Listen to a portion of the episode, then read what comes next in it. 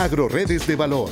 Un gran equipo de profesionales, técnicos y economistas nos dicen cómo incrementar la productividad y competitividad alimentaria con la articulación de programas y apoyos de FIRA. Hola, ¿qué tal? En esta emisión de podcast quiero compartirles algunos datos y referencias sobre la importancia de incrementar la producción forestal en México mediante un uso más sustentable y eficiente de los recursos forestales y las materias primas específicamente en el sector social. De acuerdo con datos de la CONAFOR, existen 15.584 ejidos y comunidades forestales donde habitan 11 millones de personas con altos niveles de marginación y pobreza, de los cuales una amplia mayoría son comunidades originarias y a la vez una buena parte de estos ejidos y comunidades dependen de sus recursos forestales. Asimismo, el INEGI y el Registro Agrario Nacional en el país reporta que existen 52 millones de hectáreas que corresponden a selvas y bosques, de las cuales el 62% pertenecen a ejidos y comunidades. De la superficie total de selvas y bosques se estima que 21.6 millones tiene potencial para el aprovechamiento comercial y solamente cerca de 6 millones de hectáreas están bajo manejo forestal. Es importante resaltar que los índices de deforestación y degradación se presentan en bosques y selvas que no están bajo ningún tipo de manejo forestal, principalmente por cambio de uso de suelo, plagas y enfermedades, tala clandestina e incendios forestales. La CONAFOR estima que cerca de 3.000 empresas forestales comunitarias sustentan el 80% de la producción forestal nacional y de acuerdo a datos preliminares de la Semarnat, la producción nacional para el 2018 ascendió a 9 millones de metros cúbicos, producción que equivale a un tercio del consumo aparente nacional, lo que representa altas importaciones que originan un déficit de más de 6.500 millones de dólares al año.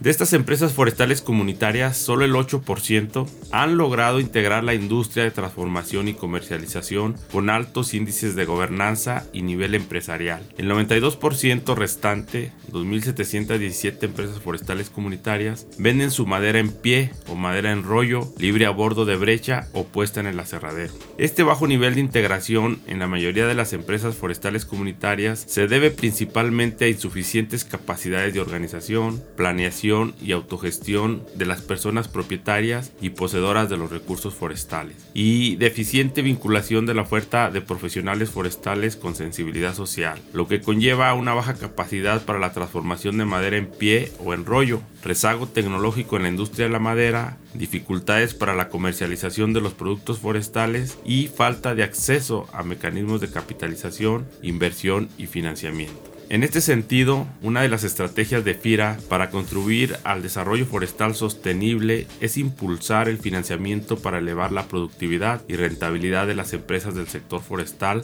a lo largo de la cadena de valor, considerando necesario para esto mejorar los niveles de productividad y rentabilidad financiera, sobre todo de las empresas forestales comunitarias, mediante el fortalecimiento de las capacidades gerenciales y empresariales de las personas que dirigen y administran estas empresas, con un enfoque sostenible. Algunos factores comunes de las empresas forestales comunitarias que han logrado altos índices de gobernanza y nivel empresarial y que se pueden considerar exitosas son el contar con un cuerpo colegiado para la toma de decisiones ágiles y una sociedad mercantil manejando criterios empresariales y reinvirtiendo buena parte de las utilidades. Ahora bien, entre las barreras para el financiamiento en el desarrollo de este sector tenemos falta de garantías reales, organización deficiente, falta de visión empresarial, dificultad para la toma de decisiones ágiles y zonas con altos índices de marginación e inseguridad. Bajo esta perspectiva de baja producción y bajo desarrollo tecnológico y empresarial que limitan las oportunidades de financiamiento, FIRA ha impulsado algunas iniciativas con organismos financieros internacionales interesados en la conservación de los recursos naturales y de la biodiversidad, entre los que destaca el programa de inversión forestal Proinfor,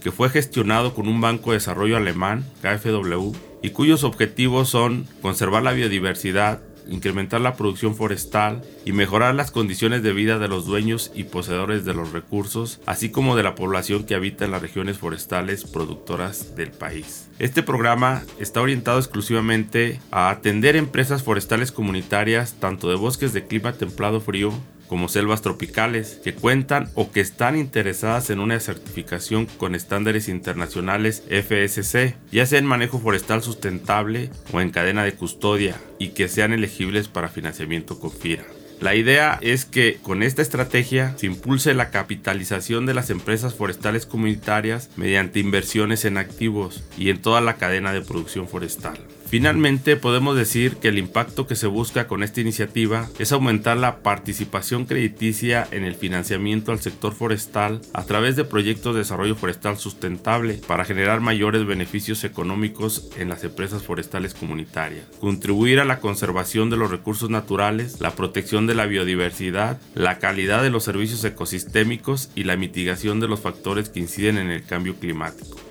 Soy Gabriel Montiel Aguirre de la Subdirección de Pesca, Forestal y Medio Ambiente y los invito a conocer más sobre este tema en mi correo personal gmontiel.fira.gov.mx para cualquier duda o comentario. Este podcast es una producción de la Subdirección de Promoción de Productos y Servicios de FIRA.